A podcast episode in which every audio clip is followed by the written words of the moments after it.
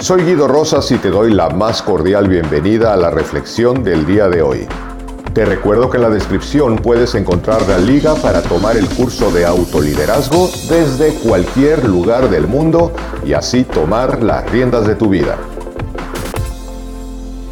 Leía sobre el budismo y la filosofía zen y me pareció muy interesante en el momento en que empecé a hacer una asociación de estos puntos que te comparto el día de hoy, cinco puntos importantes que tienen que ver con el budismo, pero que se entrelazan muy bien con el autoliderazgo, que es justamente aprender a tomar las riendas de nuestra vida, aprender a centrarnos en la conciencia de nuestras posibilidades para construirnos una vida con mucho más calidad. Y son cinco puntos que valdría la pena tomar nota de ellos y tenerlos presentes porque nos ayudan a alinearnos en un centro para generar mejores relaciones, mejores negocios y una mejor calidad de vida en todo sentido. El primero de ellos que propone el budismo y que propone también el autoliderazgo es que el primer canal que tenemos nosotros de percepción es el de la vista cuando nosotros miramos las cosas. Cuando nosotros somos niños, cuando somos bebés, cuando no hemos aprendido a hablar y no tenemos esa herramienta de lenguaje verbal, oral, etcétera, pues propiamente toda la información la estamos recibiendo a través del sentido de la vista. Pero el primer punto que es mira y aprende es porque a partir de que nosotros recibimos la información visual, todo el proceso que existe es interno. Es decir, yo lo voy a interpretar y yo lo voy a codificar a favor o en contra de las circunstancias, a favor o en contra de la vida, a favor o en contra de mis creencias y de mis experiencias de vida. Pero cuando yo tomo mi autoliderazgo, entonces yo puedo mirar y aprender de la experiencia, como siempre me gusta decir, sean buenos ejemplos o malos ejemplos, yo elijo aprender o yo elijo criticar y desacreditar y evidentemente no sacar ningún beneficio. Entonces lo primero que te diría es mira y aprende. Lo segundo también es un proceso interno en donde lo que nosotros hacemos es pensar acerca de las cosas que observamos, que vivimos y que experimentamos. Y la propuesta es piensa a favor de las cosas. Cuando nosotros nos dejamos ir en los procesos reactivos, es decir, estamos perdidos en nuestras propias reacciones, probablemente nos volvemos víctimas de las circunstancias porque siempre estamos pensando en contra de las cosas.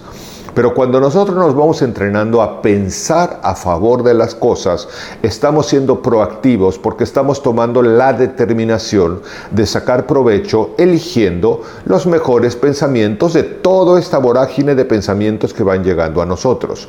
Luego entonces, si yo miro y aprendo de la experiencia y pienso a favor de las cosas, entonces son dos procesos internos que me llevan a un tercer consejo, que es donde los procesos empiezan ya a ser externos.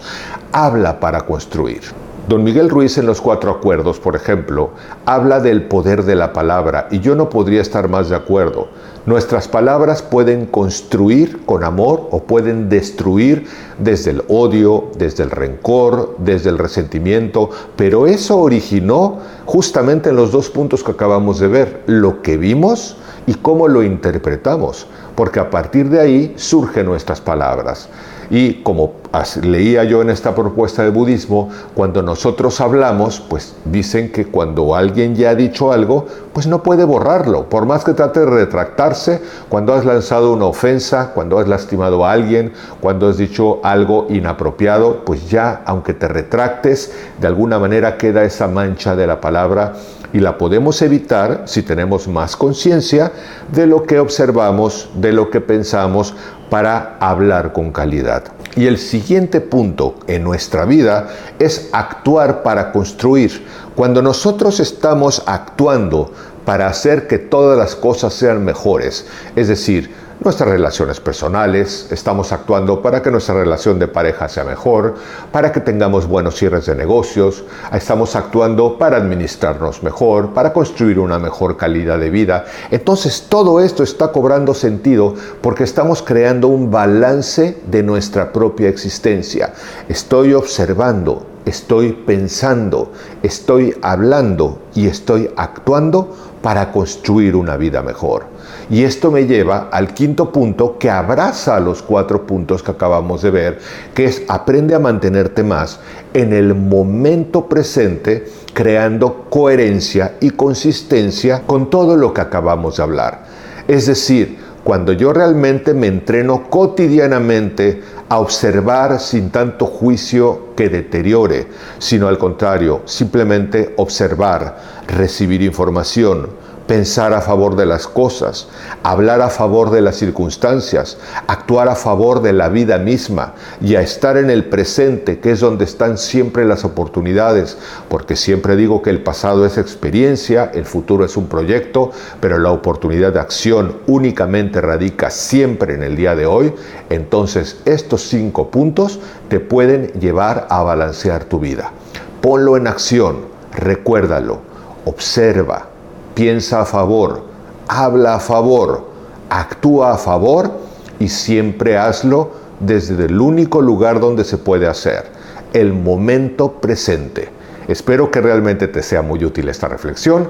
Bienvenidos tus comentarios, me encanta leerte y espero que nos encontremos en la próxima reflexión.